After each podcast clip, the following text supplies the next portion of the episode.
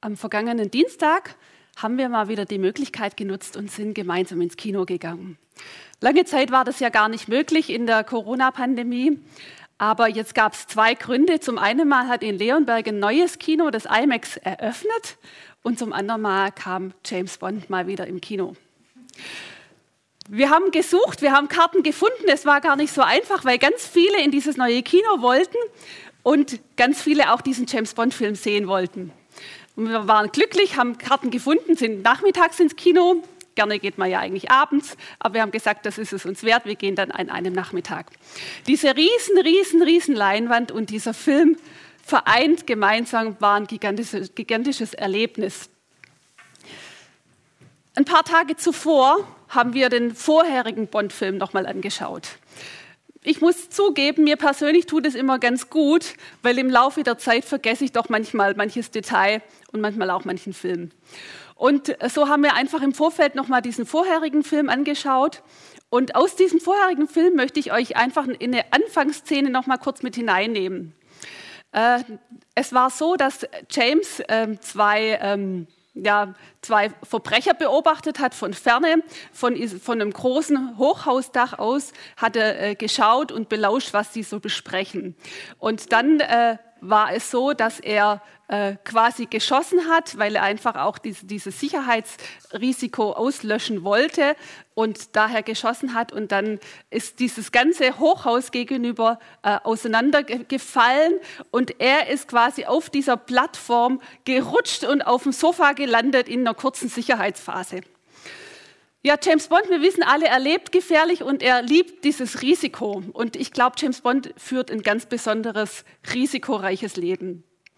Was ich immer merke in, in seinen Filmen oder beobachtet habe, jetzt auch aktuell wieder, dass er immer wieder auch ähm, gerade seinen Liebsten zum Beispiel sagt, du bist in Sicherheit. Letztendlich ist sein Leben total unsicher, aber sein Auftrag und seine Mission ist es, andere in Sicherheit zu bringen, andere in Sicherheit zu führen. Das Thema Sicherheit, Versicherung ist auch ein Thema, was auch eine gewisse Zeit in meinem Leben eine Rolle gespielt hat. Ich bin äh, in einer Familie aufgewachsen, die oft ähm, ja, finanziell ja nicht, nicht ganz sicher dastand. Und daher war es damals, als bei mir das Thema war, was mache ich nach der Schule, was mache ich für eine Ausbildung, gehe ich weiter in die Schule, das Thema, das eine Ausbildung zu machen, die eine gewisse Sicherheit mit sich bringt. Für meine Eltern war Sicherheit verbunden auch mit einer kaufmännischen Ausbildung, was Bodenständiges zu lernen, eine bodenständige Ausbildung zu machen. Und ähm, letztendlich bin ich dann gelandet bei einem Beruf Versicherungskauffrau. Ich habe ein paar Jahre lang gearbeitet in einer Antragsabteilung. Das heißt, die Anträge der Versicherungen sind reingekommen. Das war der Bereich Lebensversicherung. Und meine Aufgabe war zu prüfen, äh, Versicherungsaufträge in rechtlicher, technischer und medizinischer Hinsicht. Eine Versicherung arbeitet ja damit, möglichst viele Risiken auszuschließen, um quasi keine Leistung erbringen zu müssen. Nur so funktioniert dieses System. Und das war ein Teil meiner Aufgabe. Dieses Bedürfnis nach Sicherheit ist ein rein menschliches Bedürfnis. In den äh, 1970er Jahren hat äh, ein Psychologe und Verhaltensforscher Maslow herausgefunden, dass es verschiedene menschliche Bedürfnisse gibt. Beziehungsweise er, herausgefunden hat er es nicht, aber er hat es zu Papier gebracht in einer sogenannten Bedürfnispyramide. Und er hat gesagt, wenn verschiedene Bedürfnisse erfüllt sind oder müssen erfüllt sein, damit das nächste, das nächste Bedürfnis quasi erst starten kann. Und äh, zu allerunterst ist für uns eigentlich alle ganz klar, ist dieses physiologische Bedürfnis, das heißt, wir müssen essen, wir müssen schlafen, wir müssen atmen. Diese Dinge müssen erstmal gegeben sein, die brauchen wir alle. Und bereits als nächstes Bedürfnis hat er herausgefunden oder gesagt, dass als nächstes Bedürfnis dieses Bedürfnis nach Sicherheit ist. Dieses Bedürfnis, ich brauche eine Wohnung, ein Zuhause, ich will finanziell versorgt sein, ich brauche einen sicheren Arbeitsplatz, ich brauche oder wünsche mir Gesundheit diese Dinge. Ich bin bei diesem Thema Sicherheit gelandet, eigentlich durch einen Satz, der bei uns zu Hause immer wieder fällt, zur Sicherheit. Ich weiß nicht, ob ihr das auch kennt, ob ihr diesen Satz auch kennt. Ich habe heute auch so eine Sicherheitsnadel mitgebracht. Kennt ihr bestimmt auch, ist manchmal ein ganz praktischer Helfer im Haushalt, so eine Sicherheitsnadel zur Sicherheit. Ich habe kürzlich auf meinem Handy ein neues Update draufgeladen. Und dabei hat sich auch meine Wetter-App quasi abgedatet. Ich weiß nicht, ob ihr auch eine Wetter-App nutzt zur Sicherheit. Braucht vielleicht einen Regenschirm, muss eine dicke Jacke anziehen zur Sicherheit. Und ich habe festgestellt, dass in meiner neuen Wetter-App durch dieses Update so viele weitere Informationen drauf sind, die ich eigentlich gar nicht brauche. Ähm, also der, der, Luftdruck wird angezeigt, die, die ähm, Wahrscheinlichkeit für viele Dinge wird, werden angezeigt. Ähm, die Regenmenge wird angezeigt, die Sichtweise wird angezeigt. Das sind alles Dinge, die ich eigentlich in meinem normalen Alltag als Otto-Normalverbraucher überhaupt nicht brauche. Vermutlich sollen mir diese Dinge eine gewisse Sicherheit vermitteln. Aber in der Praxis machen sie vielleicht mehr Unsicherheit, wie vorher da war. Das Deutsche Institut für Altersvorsorge habe ich kürzlich in einem Artikel gelesen. Und äh, dieser Artikel hat die Überschrift getragen, die Pandemie führt zu einem veränderten Sicherheitsbedürfnis der Menschen, wodurch zugleich Risikovorsorge an Bedeutung gewinnt. Ja, immer da, wo Gefahr im Anmarsch ist, da schlägt unser Sicherheitsbedürfnis Alarm. John Lennon hat mal gesagt, Leben ist das, was passiert, während du eifrig dabei bist, andere Pläne zu machen. Können bestimmt ganz viele von euch auch ein Lied davon singen von diesem, ich plan was und nachher kommt es dann doch anders. Ja, das Leben, das zeigt uns, dass wir nicht alles absichern können. Und deswegen möchte ich heute vor allem über den, die zwei Punkte Restrisiko und Sicherheitslücke sprechen. Für mich ist Sicherheit ganz eng verknüpft mit Vertrauen. Wir waren jetzt in den Sommerferien als Familie, haben wir es uns geleistet, in den Europapark zu gehen.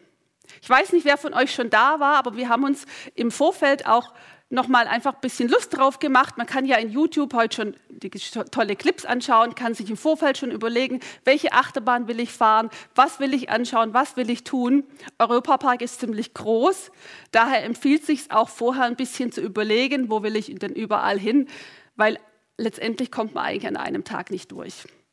Und äh, wir haben äh, unter anderem einen Clip, Clip angeschaut, wo es darum ging, wie sicher sind Achterbahnen.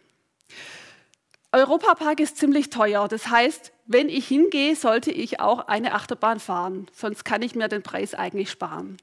Und dieses Video über diese Sicherheit von den Achterbahnen das war gigantisch. Die haben ganz genau gezeigt, was diese Techniker leisten müssen. Wie diese Holzachterbahn zum Beispiel jeden Tag abgelaufen wird und geguckt wird, ob alle Sicherheitsmaßnahmen, ob alle Schrauben, ob alles stabil, ob alles fest und sicher ist. Und ich glaube, dass dieses Video einfach auch vermitteln sollte, du kannst mit mir fahren. Du bist bei mir sicher. Da passiert nichts. Aber letztendlich ist es dann auch an mir, zu entscheiden, zu überlegen, vertraue ich diesem Techniker, dass er seine Arbeit gut gemacht hat und ich sicher wieder lande, nachdem ich in die Achterbahn gestiegen bin. Wenn ich jemand oder einer Sache glaube und vertraue, gibt mir das Sicherheit. Lasst uns zusammen anschauen Hebräer 11. Glaube heißt Vertrauen. Ich möchte euch einfach ein paar Verse hier draus vorlesen. Und zwar Hebräer 11, Vers 1 bis 3 erstmal. Glauben heißt Vertrauen und im Vertrauen bezeugt sich die Wirklichkeit dessen, worauf wir hoffen.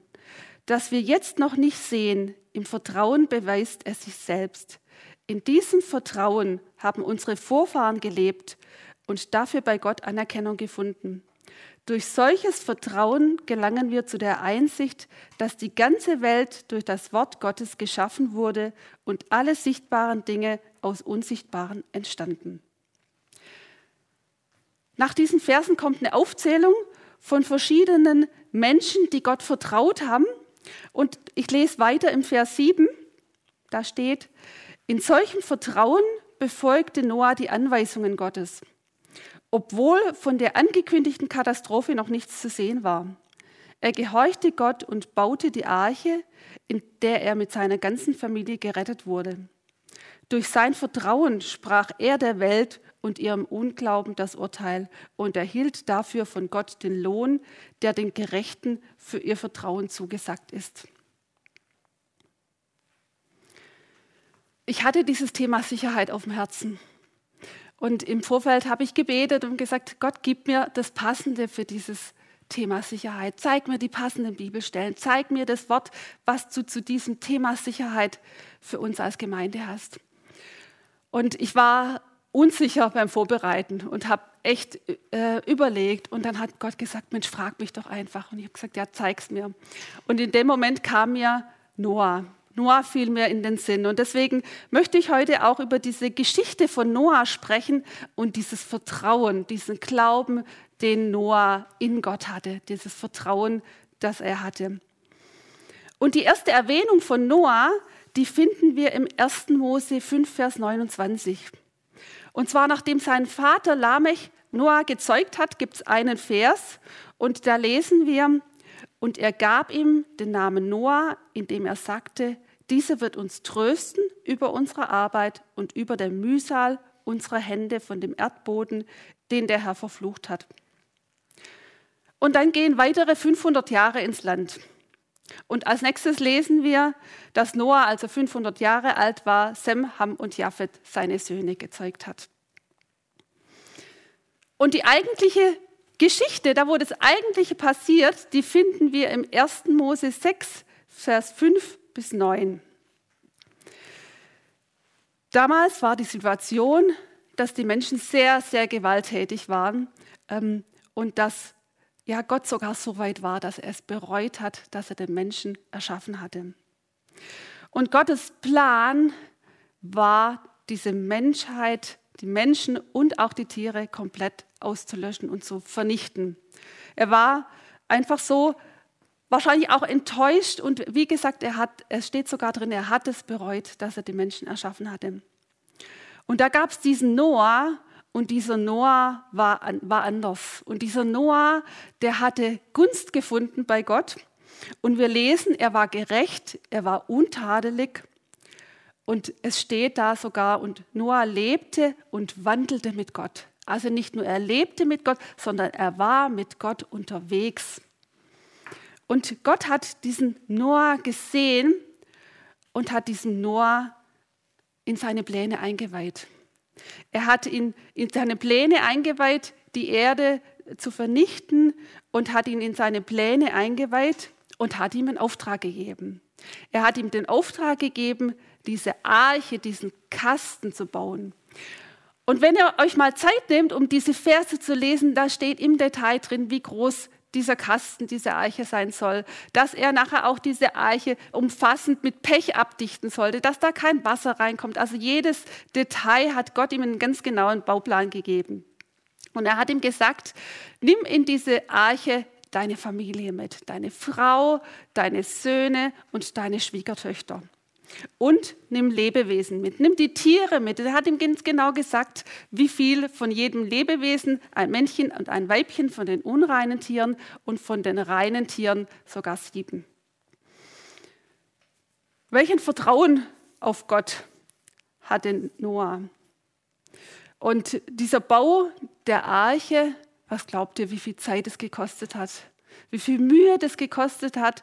Und wenn ich mir vorstelle, die Menschen drumherum haben wahrscheinlich alle gesagt, was tust du denn da? Warum tust du das? Was machst du da? Ähm, haben ihn für verrückt erklärt. Mit Sicherheit musste er total viel aushalten. Und er wusste, aber Gott hat zu mir gesprochen und er wusste, das ist mein Auftrag, den ich ausführen soll. Und er hat vertraut auf Gott. Und er ging in diese Arche mit den Tieren, mit seiner Familie. Und wir lesen im Vers 16, und der Herr schloss hinter ihm zu. Und das wurde mir auch nochmal ganz bewusst, als ich diese Geschichte von Noah gelesen habe, dass diese letzte Sicherheitslücke von der Arche Gott geschlossen hat. Dass er diese Türe zugemacht hat und letztendlich Gott selbst für diese Sicherheit von Noah, von seiner Familie, von den Tieren gesorgt hat, indem er diese Türe zugemacht hat. Und dann kam diese große Flut, der Regen von oben und diese Wassermassen aus der Tiefe, wie wir lesen können. Und es hat gedauert und gedauert und gedauert und kam immer mehr, bis die Arche dann auch auf diese Wassermassen geschwommen ist. Man kann sich das gar nicht vorstellen, wie das wohl war, als die in der Arche waren und dann irgendwann gemerkt haben, hoppla, jetzt ist unter uns auch kein Boden mehr, keine Erde mehr, sondern wir sind jetzt wirklich in dieser Arche drin und wir können nur noch auf Gott vertrauen, dass er einen guten Weg mit uns hat und uns da gut durchbringt. Und etwa, ja, so nach einem Jahr hat Gott dann diese, diesen Wasserstopp gegeben und hat dafür gesorgt, dass wieder Trockenheit gekommen ist. Das hat eine gewisse Zeit lang gedauert, ähm, bis er Noah dann auch wieder dieses Go gegeben hat und gesagt hat, jetzt ist der Zeitpunkt, jetzt darfst du wieder die Arche verlassen. Ein neues Kapitel hat begonnen. Und wisst ihr, was mich total begeistert? Was hat Noah getan? Er ist aus der Arche rausgegangen mit seiner Familie, mit den Tieren.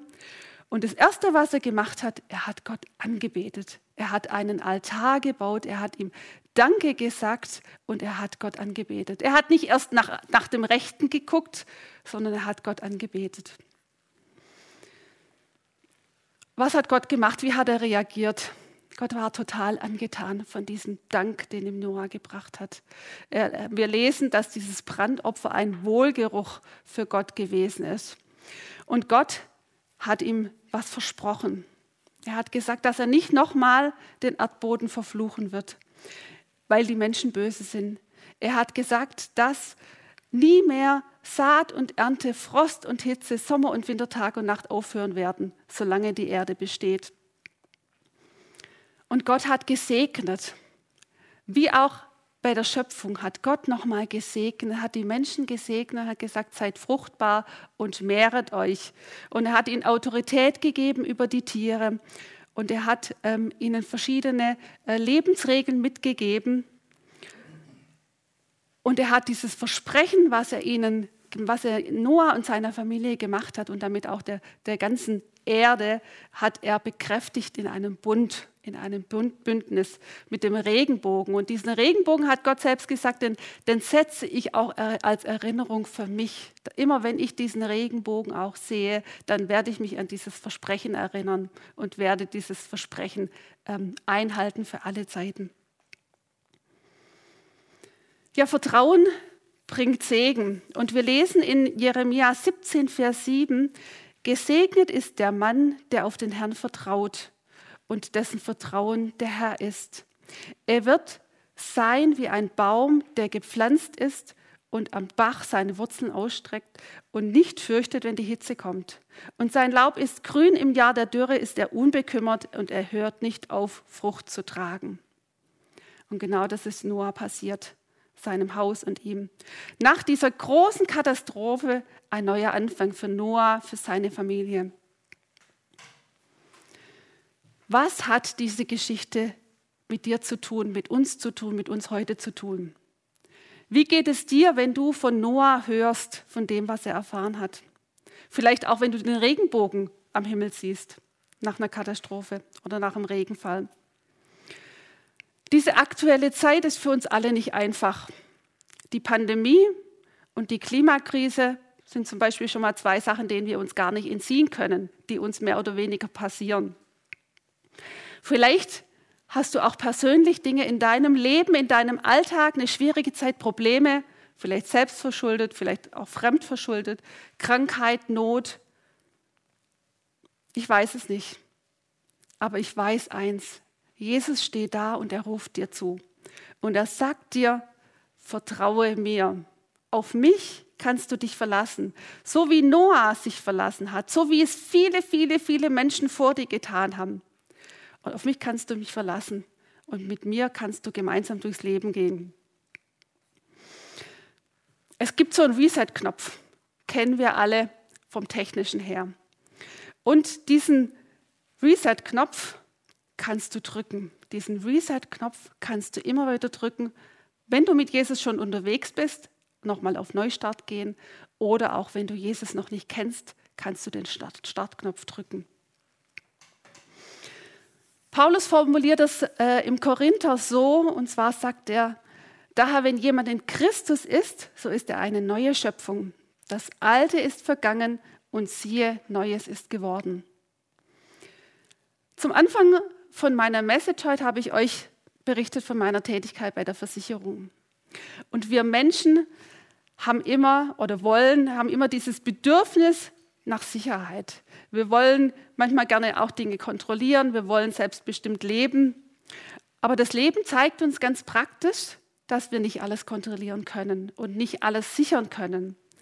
Sehen wir an der Pandemie, Naturkatastrophen, auch in unserem Land, die immer mehr zunehmen. Und wir können das Risiko vielleicht manchmal ein bisschen verkleinern, indem wir bestimmte Maßnahmen treffen oder bestimmte Dinge umsetzen. Aber die aller, allergrößte Sicherheitslücke, die können wir nicht oder konnten wir nicht sichern. Ich weiß nicht, wer von euch schon mal in London war. Da gibt es ja diese Straßenbahn, diese Untergrundbahn, die Tube.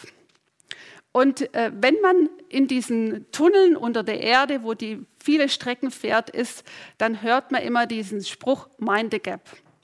Also die ihr schon dort wart, kennt ihr bestimmt diesen Sicherheitshinweis Mind the Gap.